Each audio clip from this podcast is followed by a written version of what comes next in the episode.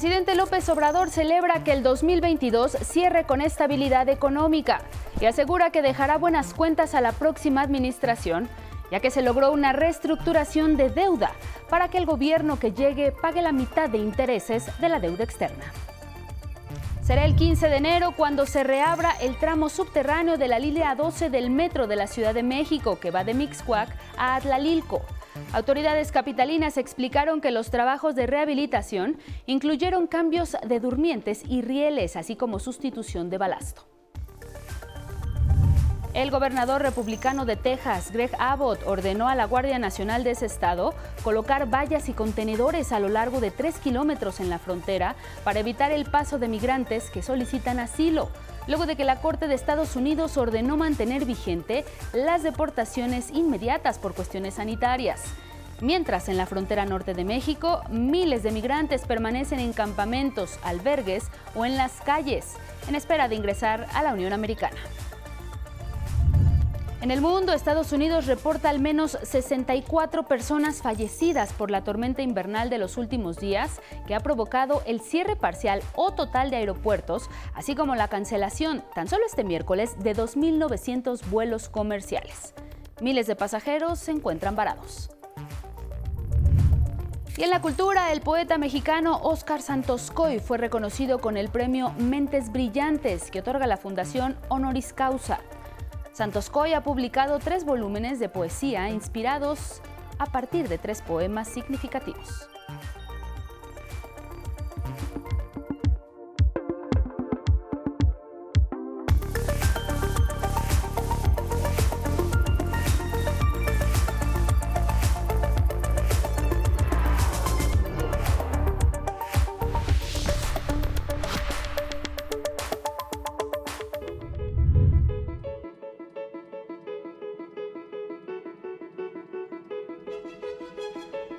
Imágenes que pueden observar nos muestran cómo un gran grupo de perros robot de nueva generación son puestos a prueba en una fábrica de la empresa Untree, competidora de la compañía Boston Dynamics.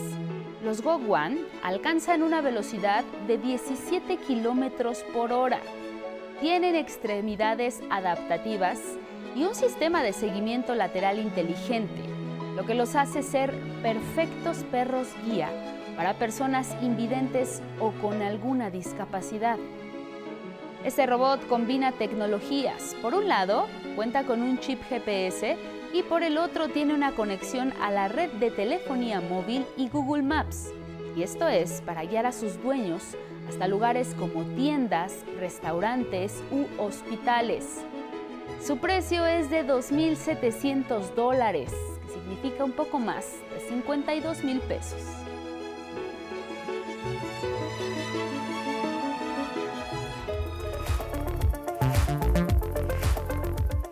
Con estas imágenes les damos la bienvenida este jueves 29 de diciembre a 11 Noticias Matutino. Le invitamos a que se quede con nosotros porque tenemos la información nacional e internacional más relevante para que ustedes estén bien informados. Agradecemos a Magdalena Alejo por su interpretación en lengua de señas mexicana y les recordamos que nos pueden seguir a través de Spotify, de Twitter, de TikTok, de Instagram y por supuesto nuestra página de 11noticias.digital. Esta mañana saludo con mucho gusto a mi compañero Rafael Guadarrama. Rafa, muy buenos días, feliz jueves. Muy buenos días, Angie. También me da mucho gusto saludarte y a todos los amigos que nos pueden escuchar también a través de la emisora de radio IPN en el cuadrante 95.7 de FM. Además, saludamos a quienes nos escuchan y ven en Jalisco TV, del Sistema Jalisciense de Radio y Televisión y en Radio Universidad Veracruzana en el 90.5 FM. También ahí les mandamos un saludo muy afectuoso. Por favor, compártanos su opinión y comentarios con el hashtag 11 Noticias. Y mire, mañana viernes no se pueden perder la proyección especial de Pinocho, la más reciente película de Guillermo del Toro. El escenario será el Zócalo de la Ciudad de México, será a las 6 de la tarde y esto es parte de la clausura de la verbena navideña. ¡Es una marioneta! ¡No es verdad! ¡Soy un niño de verdad! A veces a las personas les dan miedo las cosas que no conocen. En la Plaza de la Constitución se colocará una pantalla de más de 10 metros con audio envolvente y 500 sillas para esta ocasión. y así como Pinocho llegará al Zócalo, millones de juguetes ya están listos para ser entregados a niñas y niños. Y los encargados de hacerlo son los Reyes Magos el próximo 6 de enero. Y una de las recomendaciones es que elijan los juguetes tradicionales hechos por artesanos como trompos, yoyos y valeros. Los detalles con mi compañero Atlante Muñoz. Ellas y ellos son los ayudantes de los Reyes Magos. Trabajan a marchas forzadas para terminar los juguetes que miles de niños mexicanos recibirán en estos días.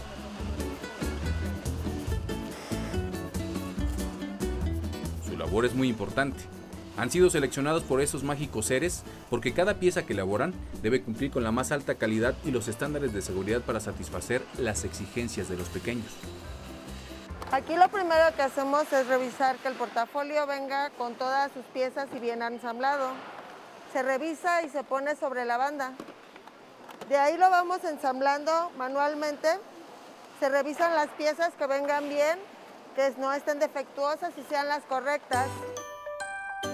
Ellos no hacen los juguetes artesanales como el trompo, el valero, el yoyo, entre otros, ni tampoco los juegos electrónicos pero se esmeran porque la producción mexicana para otros diseños sea la adecuada. Y hemos demostrado que lo que se hace en México, como tú puedes ver todas estas líneas, que hacemos más de 150 productos diferentes, eh, son bien hechos en México y están con las normas y los certificados internacionales, de tal manera que la industria mexicana es muy competitiva. De acuerdo con la Asociación Mexicana de la Industria del Juguete, en México existen fábricas de cinco firmas jugueteras reconocidas a nivel mundial, además de 70 empresas medianas y más de 220 talleres reconocidos como artesanales, distribuidos principalmente en los estados de Jalisco, Oaxaca y Guerrero. La industria en sí tiene alrededor de 28 mil empleos, de Tijuana hasta lo que es Mérida, ¿no? O sea, lo que es el final o en el Suchate. Pero básicamente esos 28 mil se incrementan en la temporada navideña porque toda eh, la gente que tú ves exhibiendo los juguetes, y, promoviéndolos, enseñándole a la gente cómo se juega, cómo son en los centros comerciales, son también parte de los empleos de la industria del juguete. Después de dos años complicados por la pandemia, la recuperación en la industria mexicana va en ascenso y con muy buenas perspectivas para que los niños tengan más productos y de buena calidad.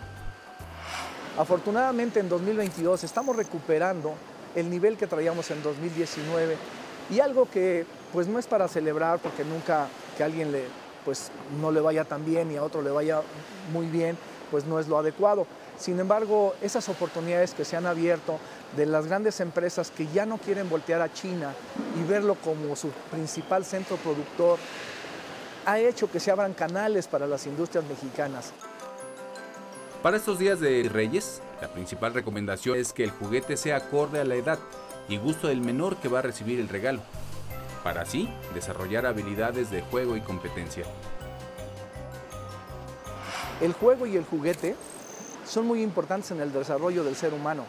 Son muy importantes tanto como la comida. ¿eh? ¿Por qué?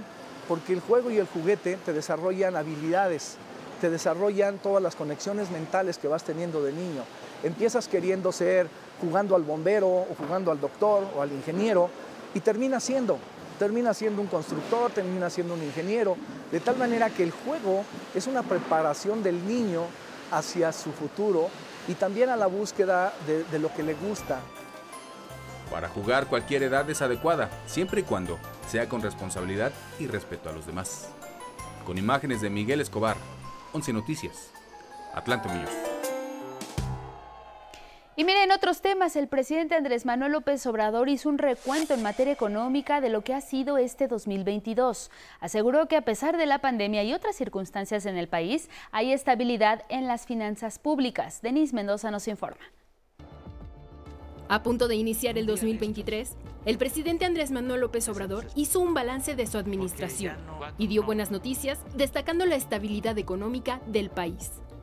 Estoy seguro que vamos a terminar muy bien sino cómo dejarle al próximo gobierno holgura, no así como le dejó Salinas a Cedillo la economía prendida de alfileres.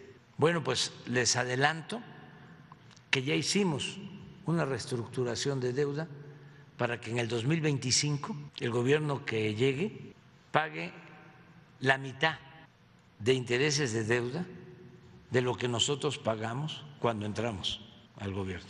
Aseguró que su gobierno actúa de manera responsable económicamente hablando, afirmando que ya está resuelto el tema financiero del país para lo que resta del sexenio. López Obrador recordó que en el cambio de sexenio entre los expresidentes Carlos Salinas de Gortari y Ernesto Cedillo se dejó la economía en pésimas condiciones, por lo que con la cuarta transformación se busca un nuevo esquema de cero deuda y que no se repita lo que pasó con la creación del Fobaproa y el endeudamiento del pueblo para rescatar a grupos privilegiados de la crisis económica. Destacó que a pesar de la pandemia por COVID-19, México sale adelante y se prevé un futuro estable de la economía. Vamos bien eh, hacia adelante.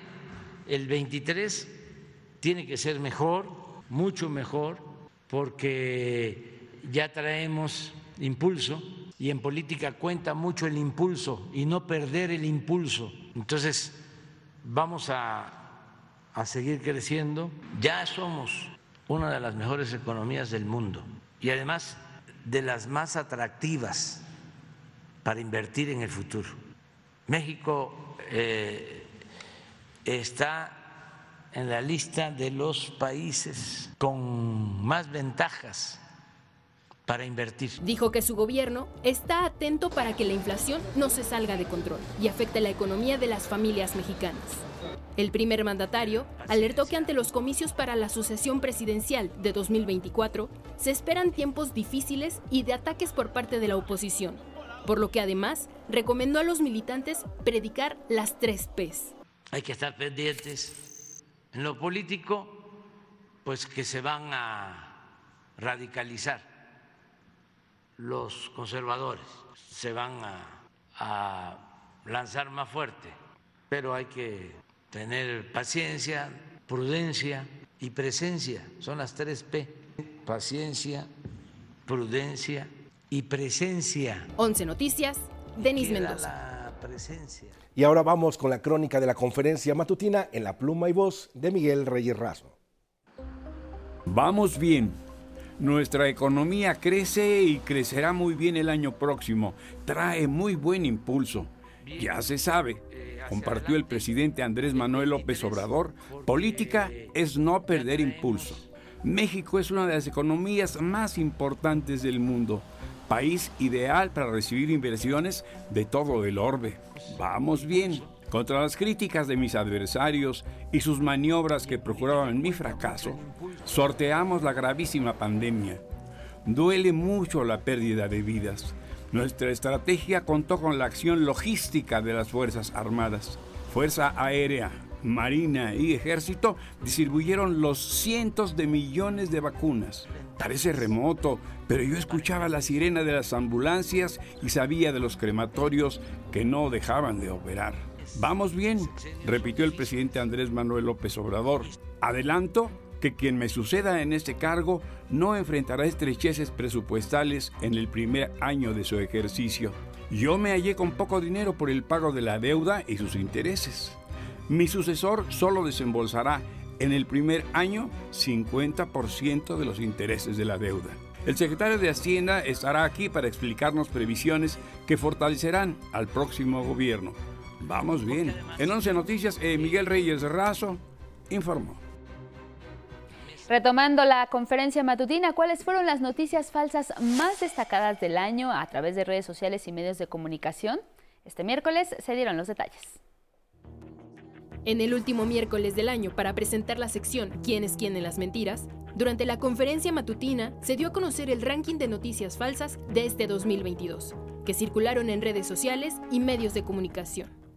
La crítica y el debate forman parte de la vida democrática. Sin embargo, como la defensa del viejo régimen, de la corrupción y de los privilegios no son causas populares, los conservadores prefieren las mentiras, las fake news, las descalificaciones, las campañas de odio y también se cargan eh, sus mensajes de racismo, clasismo y muchas veces ataques disfrazados de opinión.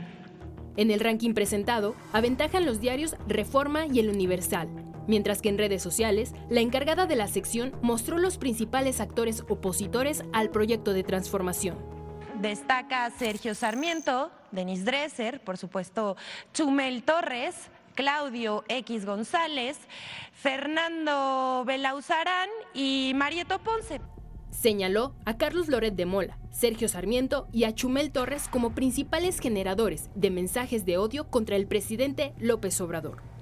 Aquí, justamente, es que a falta de argumentos, la mentira, la descalificación, y no solo eso, sino mensajes cargados de odio. Eh, aquí, bueno, vemos esto. Carlos Lórez de Mola y Sergio Sarmiento, a falta de argumentos, lanza mensajes de odio llenos de, eh, de calificativos hacia el presidente. Esto es odio en las redes sociales. Y con mención honorífica del año, mencionó a la senadora panista Kenia López Rabadán criticó la construcción del tren Maya, pero pues con mentiras. Ella dijo que con la construcción del tren el presidente, una de, los, de las cosas que pretendía el presidente era cambiar el azul turquesa del mar. 11 Noticias.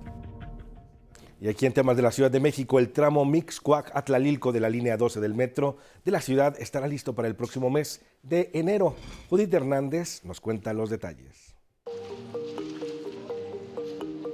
A mediados de enero próximo reanudará operaciones el tramo subterráneo de la línea 12 del metro, informó la jefa de gobierno de la Ciudad de México, Claudia Sheinbaum. El tramo va de Miscuac a Atlalilco. Y estamos ahora pues en el momento ya del periodo de pruebas. Este periodo de pruebas estimamos que durará alrededor de 15, 20 días de tal manera que alrededor del 15 de enero estará ya abierta para que los usuarios puedan circular en este tramo subterráneo. Este miércoles, la mandataria capitalina supervisó el inicio de las pruebas de rehabilitación y reforzamiento de esta línea, cuyo tramo elevado a la altura de la estación Olivos colapsó el 3 de mayo de 2021, provocando la muerte de 27 personas. Shane Pardo realizó un recorrido a bordo de uno de los trenes de esta línea y posteriormente descendió al túnel, donde el director general del metro Guillermo Calderón explicó los trabajos que se han realizado. Detalló que de los 25 kilómetros de la línea 12, al menos 11.9 son subterráneos y abarcan nueve estaciones. Ahí, dijo, se cambiaron los durmientes y se sustituyó el balasto. 21.800 toneladas que tuvieron que ser retiradas y sustituidas por balasto de mejores características de dureza. Cerca de 15.000 durmientes se sustituyeron por durmientes de mayor dureza, durmientes eh, cuyo país de origen es Austria. Y en siete curvas se cambió el riel por uno de mayor dureza.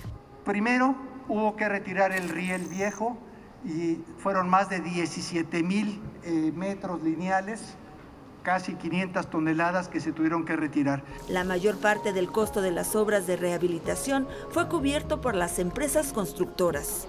Aunque en enero se abrirá el tramo subterráneo, los trabajos de rehabilitación de la línea 12 continuarán.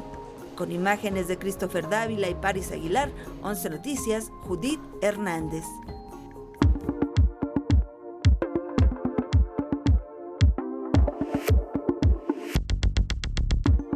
Muy buenos días, ahora vamos con la información deportiva y como parte del recuento de lo más destacado del 2022 en materia deportiva, vamos a recordar a la princesa azteca Jackie quien este año decidió dejar el cuadrilátero definitivamente. Tenés nos tiene la historia.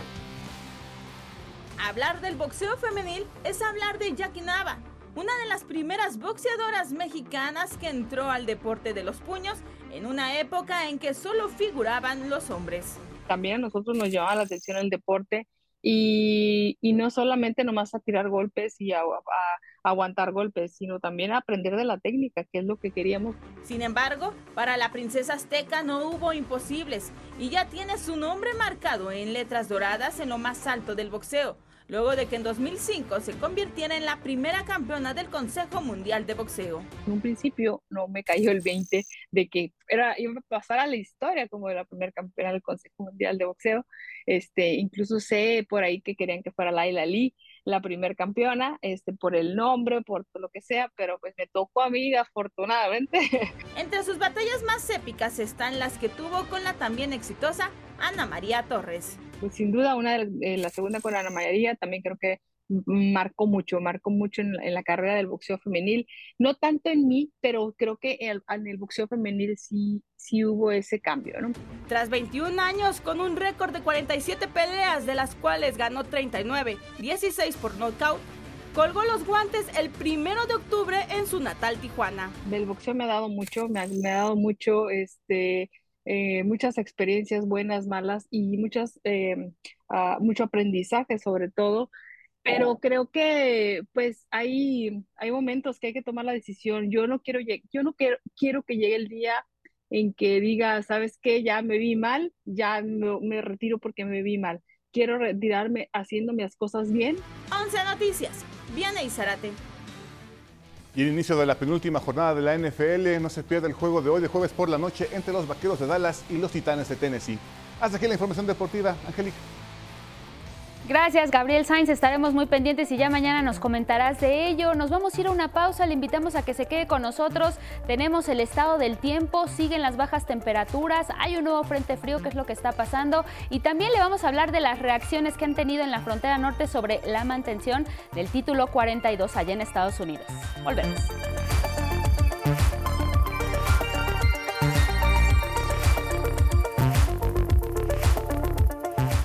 6 con 30 de la mañana, gracias por seguir con nosotros aquí en 11 Noticias y ahora vamos a revisar lo que publican algunos portales y también planas de periódicos en nuestro país.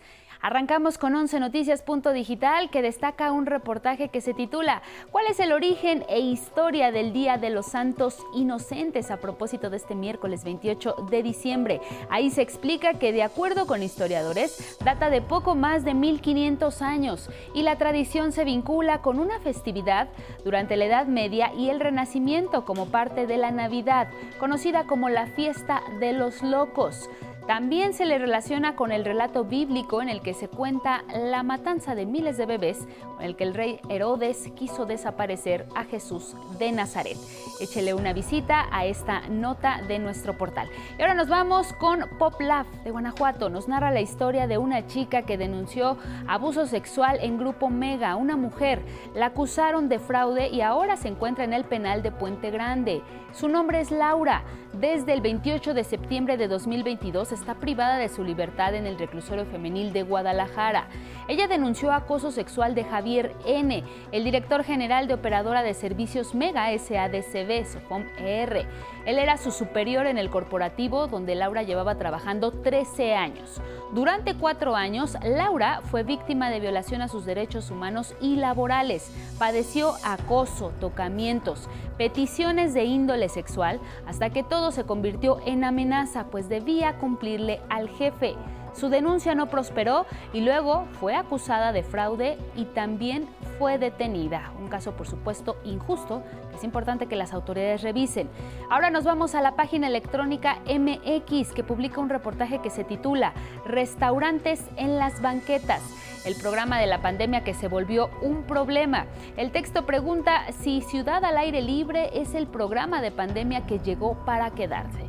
Explica que vecinos se quejan de restaurantes que invaden banquetas y exponen a los comensales a ser víctimas de accidentes. También denuncia que más de mil establecimientos se aprovechan de esta medida que iba a ser temporal. Y bueno, nos vamos ahora con otra información y es que luego de más de dos meses de ser atendido en diversos hospitales por un padecimiento cardiorrespiratorio y dar positivo a COVID-19, el ex procurador general de la República, Jesús M., fue reingresado este miércoles a su celda en el reclusorio norte. La Secretaría de Seguridad Ciudadana de la Ciudad de México y la defensa del ex titular de la extinta PGR confirmaron el traslado del imputado de la Torre Médica de Tepepan al reclusorio norte. Hay que recordar que desde su ingreso al reclusorio, el ex titular de la PGR fue trasladado en ocho ocasiones del centro penitenciario a diversos hospitales públicos. Y ahora para saber cómo están las condiciones del día, está con nosotros Ismael Marcelo con el estado del tiempo.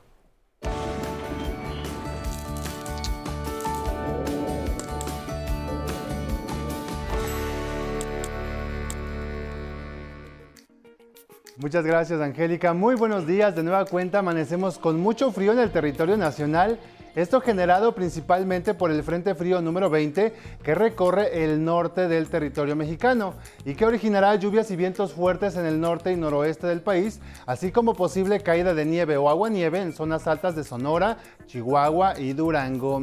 Este mismo sistema invernal producirá este 29 de diciembre lluvias y ambiente aún más frío en el norte del territorio mexicano, con heladas severas y vientos intensos en zonas altas de Chihuahua, Durango, Zacatecas, Aguascalientes, Coahuila, Nuevo León y San Luis Potosí, así como posible caída de nieve o agua nieve en zonas serranas de Chihuahua y Durango.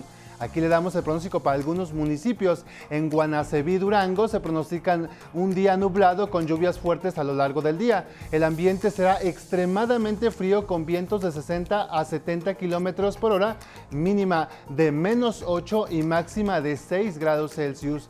En Matehuala, San Luis Potosí también dominará cielo medio nublado, aunque sin precipitaciones. Amanecen con una mínima de 8 y la máxima llegará a 23. También tendrán lluvias y chubascos en Musquis, Coahuila. El termómetro registra 10 grados de temperatura mínima y llegará a los 22 de máxima.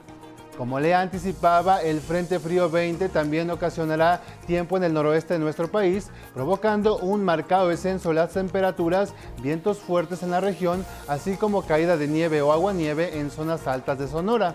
Justamente en Zaguaripa, Sonora, se tendrán lluvias fuertes a lo largo de este día. El ambiente será gélido esta mañana con una temperatura mínima de menos 4 y la máxima de 7 grados.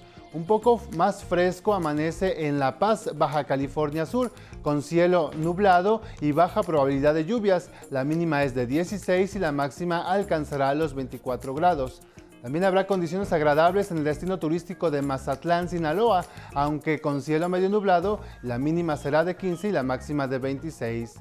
En el centro del país, de nueva cuenta, será un día frío con heladas en partes altas de la región, por lo que se recomienda cuidar su salud y la de sus familiares, manteniéndose bien abrigados y evitando cambios bruscos de temperatura.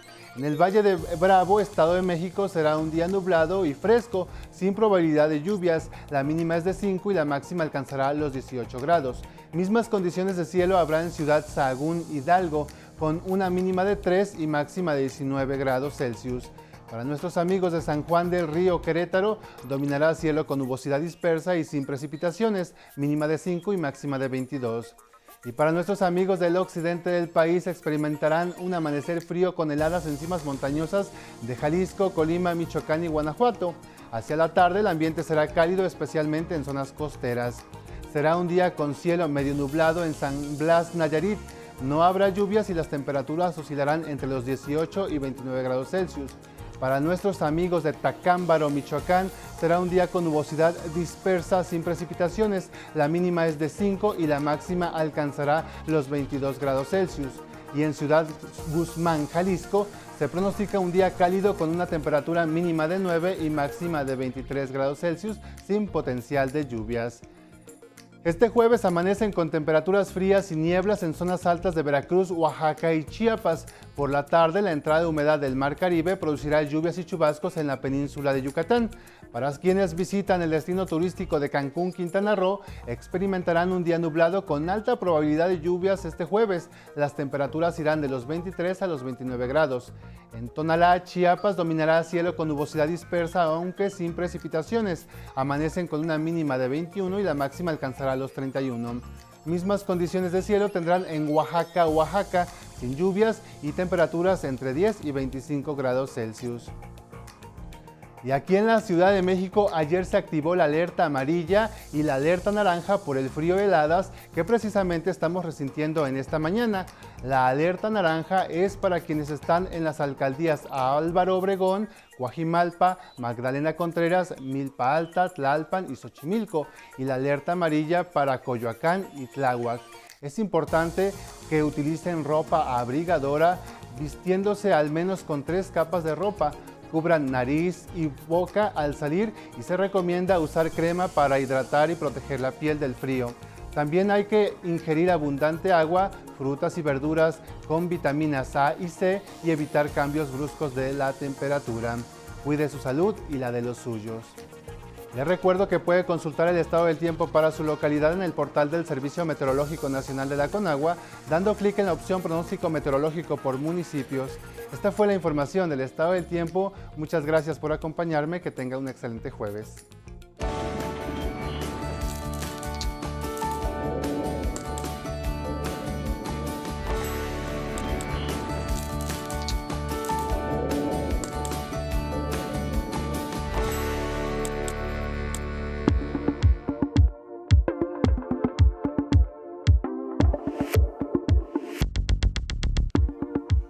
Buenos días, vamos a la información cultural. Si hay alguien especializado en el género del horror, es el ilustrador mexicano Oliver Meneses, quien ahora da a conocer un libro que recopila 15 años de su trabajo. Mauricio Romo tiene la historia.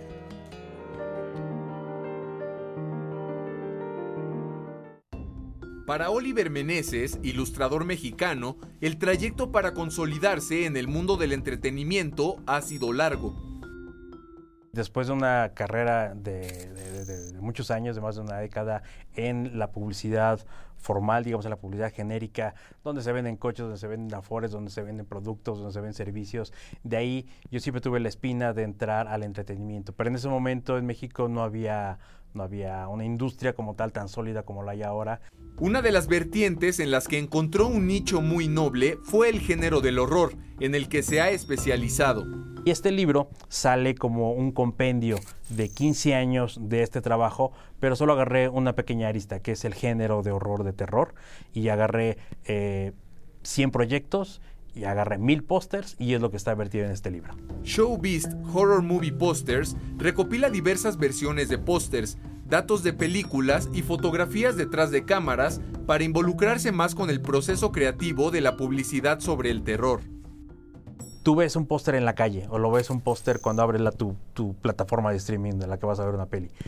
Y ese, ese póster no es el primero, no es el único que existe, sino hay un trabajo previo de un montón de versiones, un montón de cambios. Ya cuando ves los 10 que había o los 20 que había, dices, ah, no era el mejor, el mejor era este o este. Su libro de arte se encuentra disponible a través de Amazon en formato físico y digital. Con imágenes de Christopher Dávila, 11 Noticias, Mauricio Romo.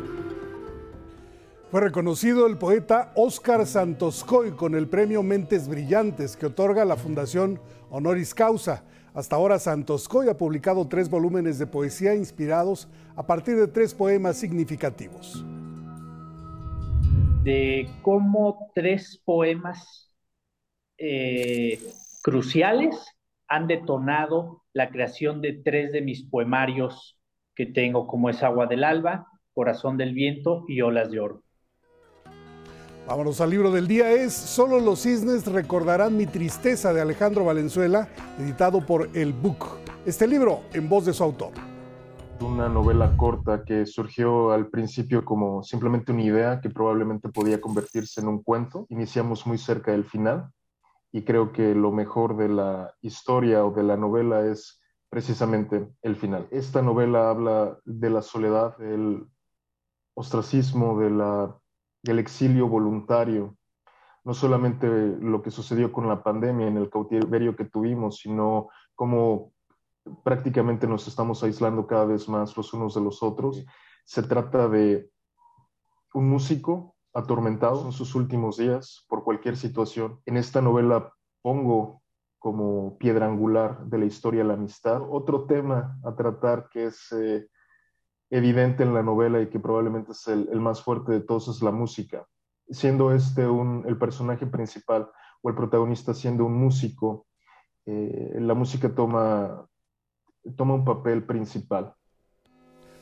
Y luego con el 11 y sumaremos 233 páginas leídas de Solo puede sernos ajeno lo que ignoramos, ensayo biográfico sobre Alfonso Reyes de Javier García Diego, coedición de la Universidad Autónoma de Nuevo León y el Colegio Nacional.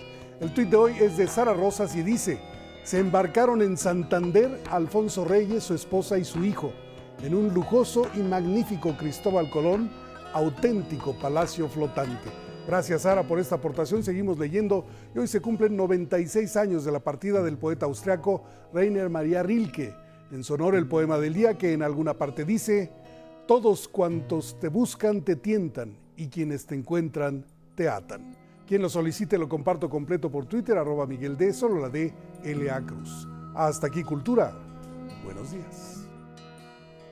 Bueno, y de la información de cultura, gracias maestro Miguel de la Cruz.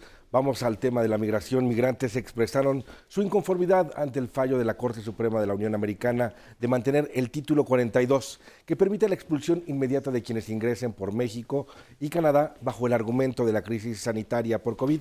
Federico Campbell Peña tiene los detalles.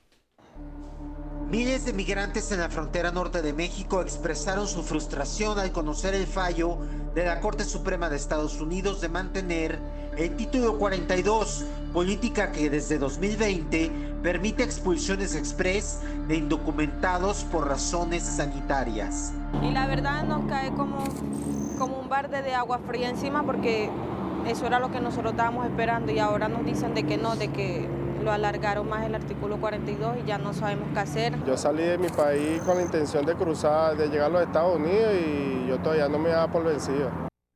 El gobernador republicano de Texas, Greg Abbott, ordenó a la Guardia Nacional de Texas colocar vallas y contenedores a lo largo de tres kilómetros en la frontera para evitar que los migrantes lleguen a una alambrada de púas donde en días pasados un grupo se entregó a la patrulla fronteriza para solicitar asilo. Quienes alcanzan a cruzar a El Paso, Texas, se resguardan de las bajas temperaturas en las calles, autobuses, iglesias y el aeropuerto ante la saturación en los albergues. Hay muchos que vendieron hasta su casa para seguir este, esta travesía y entonces, ¿cómo te vas a devolver si no tienes dónde llegar en tu país? Y entonces optamos por seguir. En la zona desértica de El Paso, la patrulla fronteriza instala una gran carpa que funcionará como centro para procesar las solicitudes de asilo de quienes cruzaron en los últimos días. En Matamoros, Tamaulipas, miles más quedaron varados en improvisados campamentos sin poder ingresar a Brownsville, Texas. En Tijuana, Baja California, otros deambulan por sus calles y los afortunados alcanzaron espacio en albergues, donde son ayudados por voluntarios mexicanos y estadounidenses. Todos tienen el derecho de emigrar, entonces por eso que estoy en solidaridad con la gente que está aquí, intentando encontrar una vida mejor para sus familias. El presidente Joe Biden confirmó que su gobierno acatará el fallo de la Corte Suprema. El tribunal no va a decidir hasta junio, al parecer, y mientras tanto tenemos que hacerlo cumplir. El Departamento de Seguridad Nacional reiteró que la frontera no está abierta y llamó a los migrantes a no escuchar las mentiras de los traficantes de personas que ponen en riesgo sus vidas. 11 Noticias Federico Campbell Peña. Y con este mismo tema, la situación para los venezolanos que buscan llegar a la Unión Americana es complicada. Armando Gama, quien le ha tomado el pulso a esta situación, nos enseña hoy un poco de la realidad que viven miles de migrantes en la frontera norte de nuestro país. Veamos.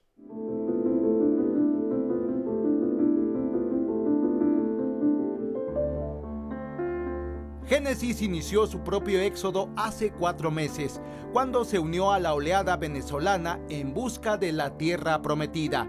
Su relato está lleno de sufrimiento, carencias y peligros como el de miles de sus compatriotas. Otra vez, la falta de oportunidades fue la causa para abandonar su país. Yo soy madre y padre de cuatro niños menores de 14 años y salí de mi país buscando, o sea, un mejor futuro para mis hijos. No quise sacar a mis hijos a esta travesía, quise salir yo adelante, probar cómo me iba. Y la situación de Venezuela, mucha pobreza, hambre, eh, la plata no alcanza y, o sea, me obligó, como quien dice, la, la economía, me obligó a salir, la desesperación. En Caracas era microempresaria y cuenta que le iba bien. Tenía dos restaurantes, pero la pandemia la crisis económica y la escasez de alimentos consumieron sus negocios y tuvo que cerrar. Todo se acabó, la economía, el dólar sube, baja, hubo escasez de comida y todo eso y tocó cerrar. Con los negocios también se terminó un capítulo de su vida y comenzó el tormento, un peregrinar de 4.600 kilómetros de distancia hasta Ciudad Juárez, Chihuahua tras dejar su tierra, apareció el primer obstáculo para probar su fe. la temida selva panameña del Darién, inevitable cruce terrestre entre América del Sur y Centroamérica. Cuando yo pasé la selva hasta llovió, de broma no me ahogué en un río, gracias a varias personas que me, que me ayudaron, salí con vida. Pero hubieron muchas personas ahogadas, muchas personas que murieron en la travesía. Y... En territorio mexicano tampoco escapó el peligro y los abusos. Me robaron mi teléfono, unos policías, me quitaron mi teléfono, 100 dólares. Eh, así pues, en Carcabal había que darle dinero, si no te llamaban a migración o te bajaban de, de donde venía. Perdí mucha plata por el viaje. Tras dos meses de travesía, Génesis logró llegar a la frontera con Estados Unidos. Tocó la puerta, pero fue rechazada. Yo me entregué a migración el 20 de octubre. Yo crucé por las Piedras Negras y pasé Río Bravo y me entregué y me expulsaron. Me llevaron para Acapulco, allá en Acapulco duró un mes y luego otra vez estoy aquí en Ciudad Juárez. En Juárez, un albergue le tendió la mano. No pierde la esperanza de obtener asilo y pide a las autoridades estadounidenses una segunda oportunidad. Que el presidente de los Estados Unidos se ponga la mano en el corazón y nos brinde ese apoyo, puede abrirnos otra vez las puertas, pero también que vayamos con una mentalidad de, como quien dice, de trabajar, de echar para adelante, no está haciendo lo malo, no está en las calles pidiendo ni nada de eso, sino ir con la mentalidad de trabajar y progresar y ayudar a nuestra familia. Desde Juárez, Chihuahua, con imágenes de Miguel Vázquez e información de Armando Gama, 11 Noticias. Jueves de encuestas y por ello Francisco Abundis, director de parametría, hablará del aumento al salario mínimo. ¿Qué es lo que opinan los mexicanos?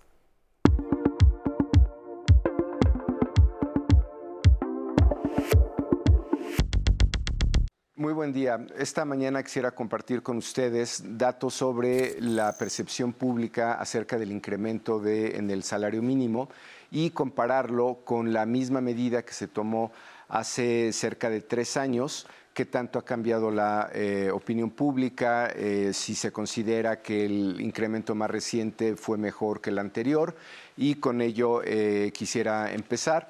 En un primer gráfico tenemos cuáles son los niveles de interés o qué tanto sabe la población sobre este tema. La pregunta fue, ¿usted se enteró del aumento al salario mínimo? En diciembre del 19, cuando se dio este primer incremento en esta administración, 64%, es decir, dos terceras partes de la ciudadanía, se dijo que sabía de, eh, este cambio en el salario y eh, si vemos el registro eh, más reciente que tenemos en noviembre del 22 es prácticamente el mismo porcentaje, en, en margen de error es el mismo número, 65%. Esto nos da una idea de la importancia que tiene, yo creo que no solamente para la clase trabajadora, sino en general para los adultos del país o para las familias. Eh, preguntamos también eh, qué significa esto para la ciudadanía en términos de cómo perciben la economía. Eh, y preguntamos, el salario mínimo aumentó de 103 a 123 pesos esto fue en diciembre del 19. Este aumento significa que la economía del país está mejorando o está empeorando. Eh, es muy clara la percepción de mejoría, 67% nos lo dijo hace tres años eh, y ahora nos lo dijo el 68%. El incremento más reciente fue de 172 a 207 pesos. Llama la atención ese porcentaje, digamos, tanto en diciembre del 19 como en nuestra medición más, más reciente. 21% eh, dice que mm, para este, este grupo de la población que, la economía está empeorando y más recientemente 24% lo dice. Son prácticamente los, mismos porcentajes, pero eh, digamos aquí necesitaremos una eh, investigación un poco más profunda para poder entender que uno de cada cinco adultos consideraría que esta medida no es necesariamente un indicador de mejoría.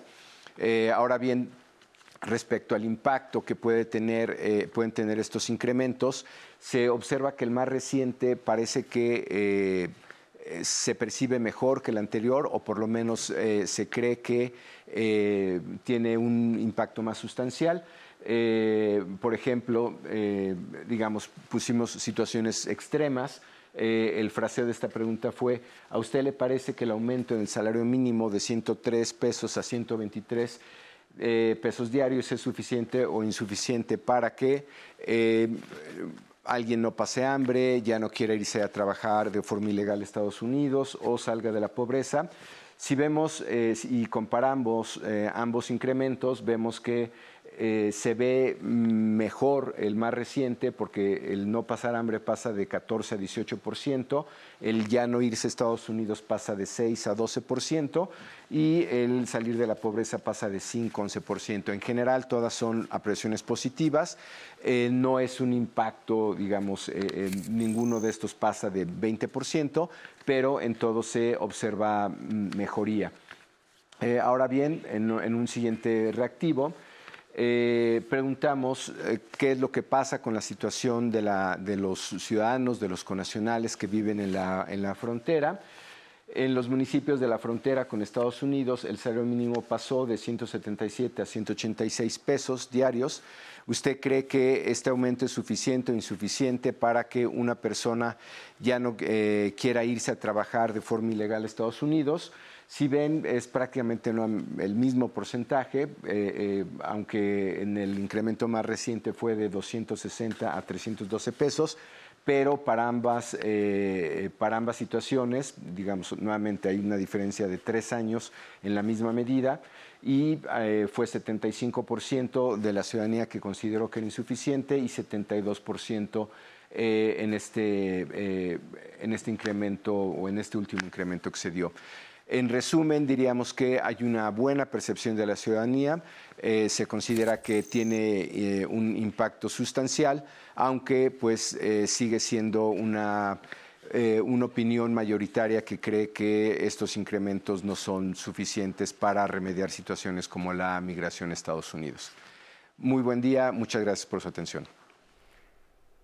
Gracias Paco Abundis. Los demás detalles los podemos checar directamente en Parametría. Y cambiamos de tema, lo invitamos a que este viernes 30 de diciembre sintonice la señal del 11 y pueda disfrutar del programa en persona. Mi compañera Guadalupe Contreras conversó con Paco Ignacio Taibo II.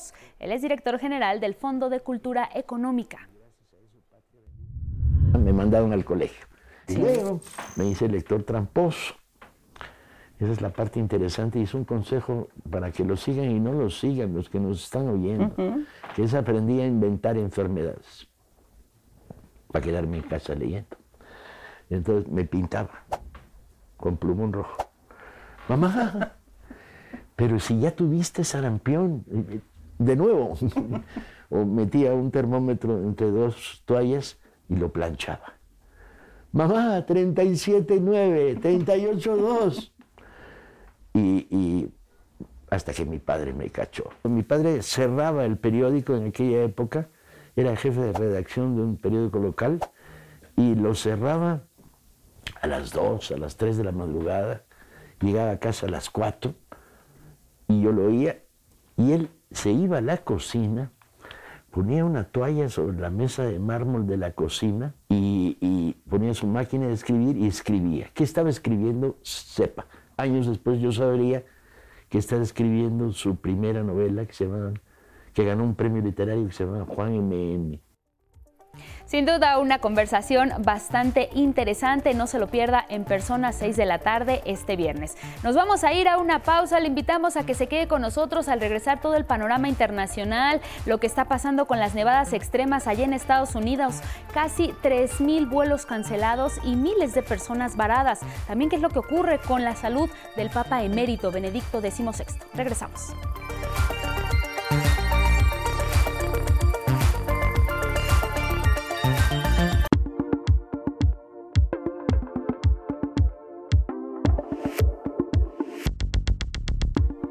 Continuamos en 11 Noticias y vamos a ver ahora que destaca este día la prensa internacional. En España, el diario La Vanguardia destaca que ante una nueva amenaza por la pandemia, varios países imponen controles a los viajeros chinos al detectar casos de COVID-19.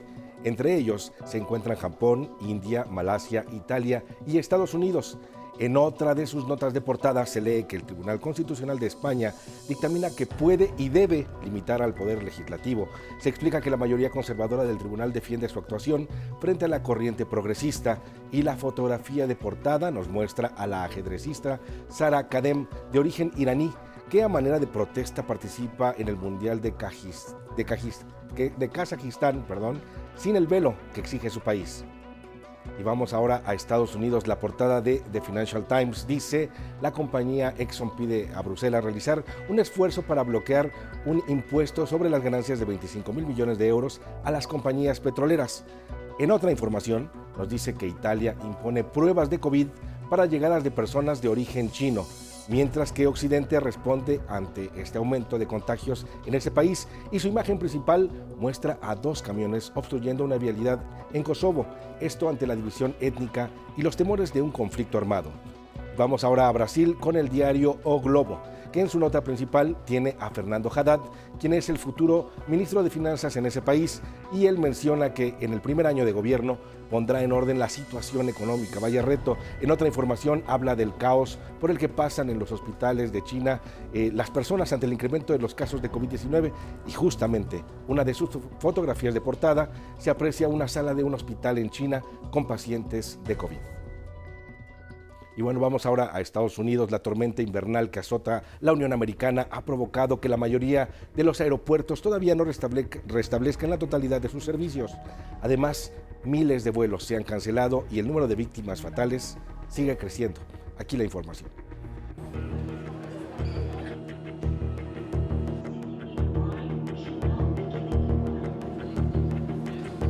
En Estados Unidos, los aeropuertos siguen sin funcionar al 100% tras las intensas nevadas de los últimos días. Solo este miércoles, 2.900 vuelos comerciales fueron cancelados en la Unión Americana. De ellos, 2.500 corresponden a la empresa Southwest Airlines. Dicha compañía canceló todas sus rutas hasta el sábado 31 de diciembre, dejando varados a miles de pasajeros. No hay vuelos disponibles por cuatro días. Entonces, veré si se puede reprogramar e irme a casa en otro vuelo. El caos también incluyó el manejo del equipaje. No todas las maletas llegaron a su destino. Son tantas, estoy tan abrumada. Aquí tienen a Dallas en la lista. Estoy buscando el apellido Weasley, no lo veo.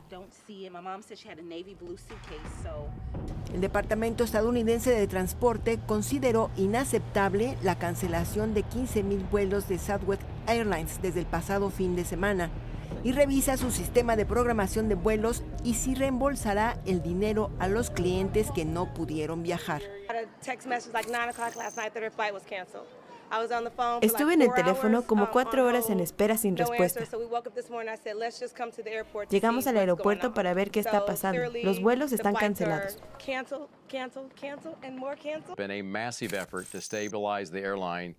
Estamos haciendo todo lo posible para volver a un funcionamiento normal. Sepan que lo siento mucho. Se reportan al menos 64 muertos en la que se califica como la peor tormenta invernal en cuatro décadas. 34 de los decesos fueron en Buffalo, Nueva York, una de las ciudades más afectadas.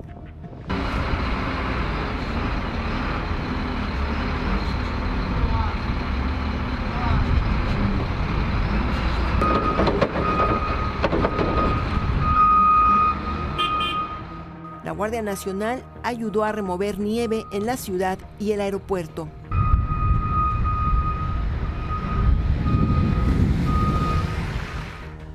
Se busca a sobrevivientes bajo la nieve o dentro de autos varados. Sigue vigente una prohibición de conducir en la ciudad de Búfalo. Estamos pidiendo a los automovilistas que no conduzcan en la ciudad para que las cuadrillas puedan terminar su trabajo de manera segura. La población buscó dónde abastecerse. Acabo de ir a lo largo del río a la ciudad de Tonawanda y el supermercado está abierto. Están teniendo dificultades para conseguir suministros. El problema no termina ahí. Cuando comience a subir la temperatura y la nieve se derrita, habrá inundaciones, por lo que las autoridades se preparan con sacos de arena y generadores de luz para evitar afectaciones graves. Con información de Federico Campbell Peña, 11 Noticias. Qué imágenes. Y bueno, en el sur del continente, el depuesto presidente de Perú, Pedro Castillo, preso desde el 7 de diciembre, rechazó las acusaciones en su contra por rebelión y conspiración. Manifestó su inocencia en una audiencia virtual ante el Tribunal de Apelaciones. Yo jamás he cometido un, delito de, de rebelión. No me he levantado en armas.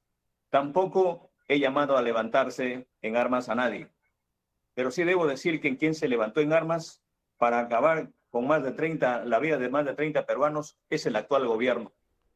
Pedro Castillo denunció que está incomunicado y que se trata de una conspiración en su contra. Señor juez, yo no, me, yo no he cometido ningún delito de conspiración, pero quien ha conspirado es el Congreso de la República y otras instituciones con la finalidad de eh, armar un plan sobre la caída de mi gobierno a través de sucesivos pedidos de vacancia y otras artimañas. La defensa, en tanto, pidió que se revoque la prisión preventiva de 18 meses que Castillo cumple en una prisión de una base policial en Lima. Y en Nicaragua se vive una crisis humanitaria. Ante la situación política y social que existe actualmente en ese país, miles de personas han decidido abandonar esta nación y tratar de llegar a Estados Unidos en busca de mejores condiciones. Aquí la historia. Una nueva oleada migrante se gesta en Centroamérica para viajar hacia Estados Unidos y la frontera con Honduras se erige como muro de corrupción. Solo quienes tienen dólares suficientes pueden abrirse paso. Es el caso de Jessica, madre de familia que huye de Nicaragua con sus hijos buscando una vida mejor. Todo es dinero todo es dinero, te ponen peros, te dicen que por una letra o por un número un documento no está bien y que no pasas y que no puedes continuar este, viajando. Entonces, pues la única opción que te dicen es arreglémonos y, y solo así pasan. Entonces es un dinero que uno no, no lo trae presupuestado. Siento que se aprovechan. Tuvo que pagar 120 dólares para entrar a Honduras por un supuesto problema con las tarjetas de vacunación de ella y sus dos hijos. Los que saben recomiendan no discutir con los agentes fronterizos, sino arreglarse con dinero. La situación en Nicaragua no es mejor. Quienes migran malvenden sus pertenencias o se endeudan para buscar el sueño americano. La mayoría no tiene trabajo, los salarios son bajos o huyen del régimen orteguista. La vida cada día es más cara, no hay empleo, eh, la libertad de expresión poco, como que se ha perdido y la verdad es que la necesidad de salir y buscar otras opciones para un mejor futuro para nuestra familia, pues se siente en todo el país.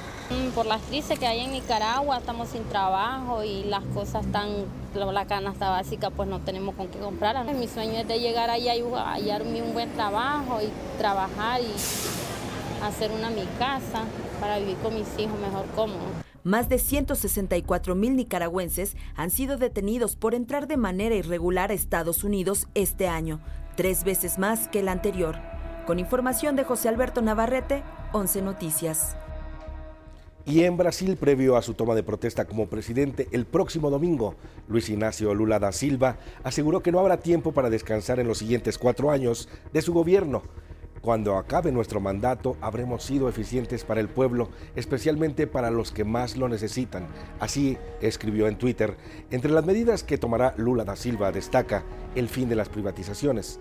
En días pasados, al anunciar a los integrantes de su gabinete, señaló que se financiará a las pequeñas, medianas y grandes empresas para que el país vuelva a generar empleos.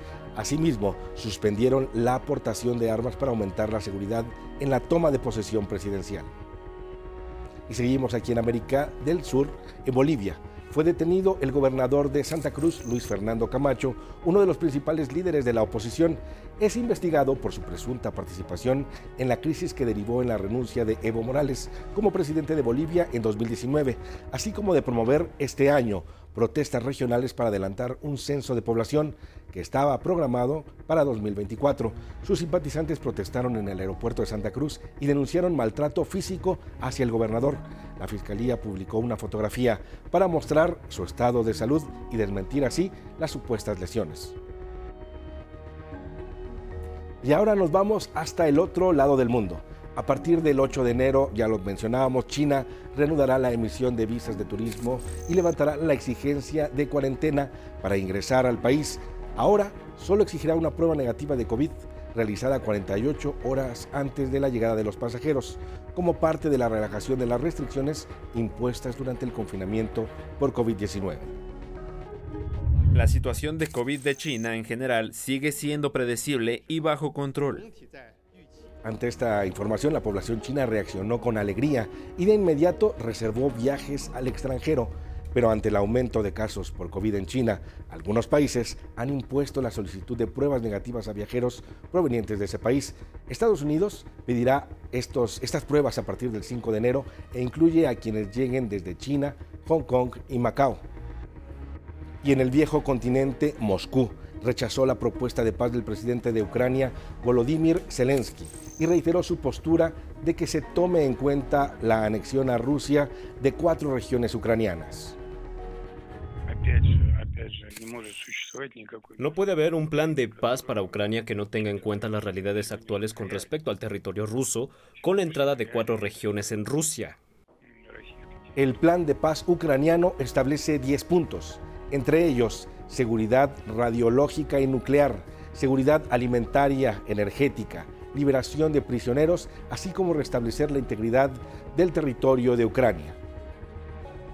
Y en Italia, el Vaticano informó que el estado de salud del Papa emérito Benedicto XVI, de 95 años de edad, se agravó en las últimas horas. Debido justamente a esto, a su edad, el Papa Francisco pidió una, una oración especial.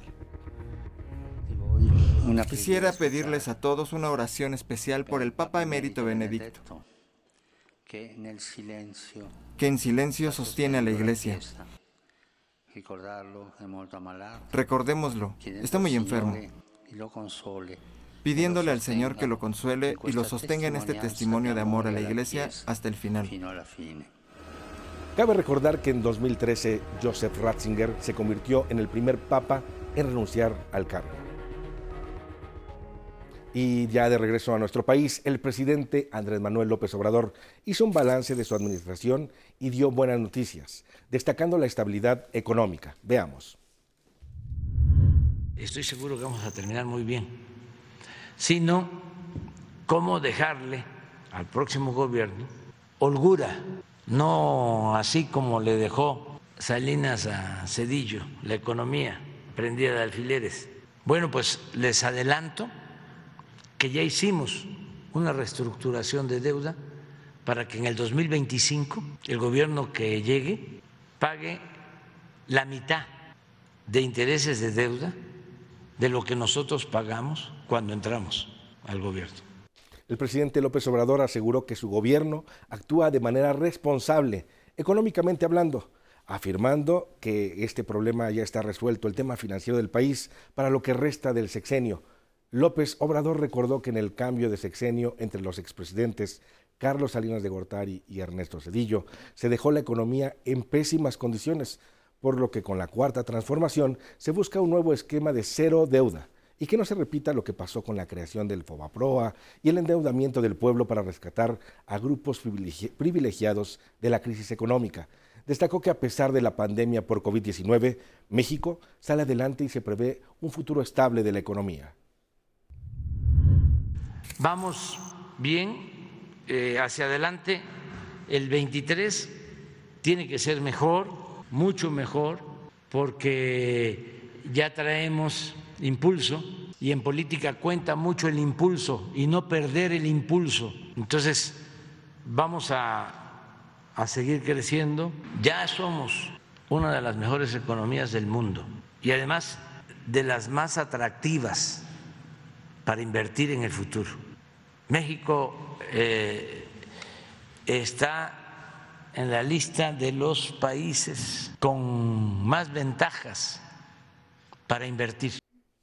El presidente dijo que su gobierno está atento para que la inflación no se salga de control y afecte la economía de las familias mexicanas.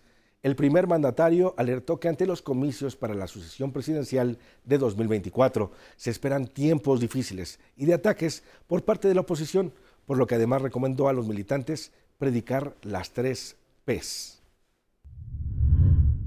hay que estar pendientes.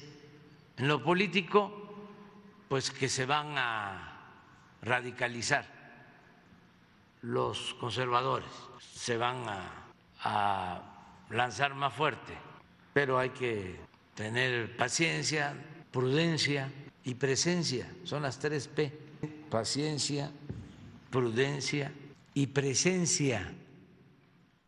En temas educativos, el presidente Andrés Manuel López Obrador destacó que se ha avanzado en cuatro prioridades básicas.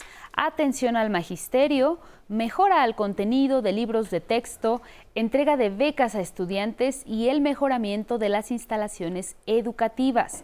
Sin embargo, reconoció que aún faltan rubros por atender en el nivel medio superior y superior. El sistema está fraccionado, hace falta eh, mejorar el sistema de educación media superior en lo técnico, en lo profesional y también eh, la orientación en cuanto a contenidos educativos. Ahí tenemos ahora sí que una asignatura pendiente en eso. En otros asuntos, el titular del Ejecutivo dio a conocer que la llegada a México de sus homólogos de Canadá, Justin Trudeau, y de Estados Unidos, Joe Biden, para participar en el encuentro trilateral de la Cumbre de los Líderes del Norte, podría ser al Aeropuerto Internacional Felipe Ángeles. Está este, ya garantizado que el presidente, que el primer ministro Trudeau va a bajar su avión en el aeropuerto Felipe Ángeles. Y eh, hoy nos dicen del presidente Biden, eh, yo estoy haciéndole la recomendación y ojalá y este, de la embajada tomen nota de que es muy seguro y muy buen aeropuerto el Felipe Ángeles. Y ojalá y baje ahí el avión del presidente Biden. Muchas gracias por continuar con nosotros y antes de despedirnos, le informamos que hoy la agrupación Juventudes Chilangas se concentrarán en varios puntos de la Ciudad de México como parte de su evento La Ciudad es Nuestra, encuentro de Juventudes Chilangas transformando eh, transformadoras por los derechos de los jóvenes y también integrantes del Sindicato Independiente de Trabajadores de la Universidad Autónoma Metropolitana acudirán al Tribunal Laboral Federal. Es toda la información que tenemos este día, Angie. Nos vemos mañana. Gracias, Rafa Guadarrama, y gracias a todos los que nos siguieron a través de la señal del 11. Los invitamos a que sigan en su programación. Muy buenos días.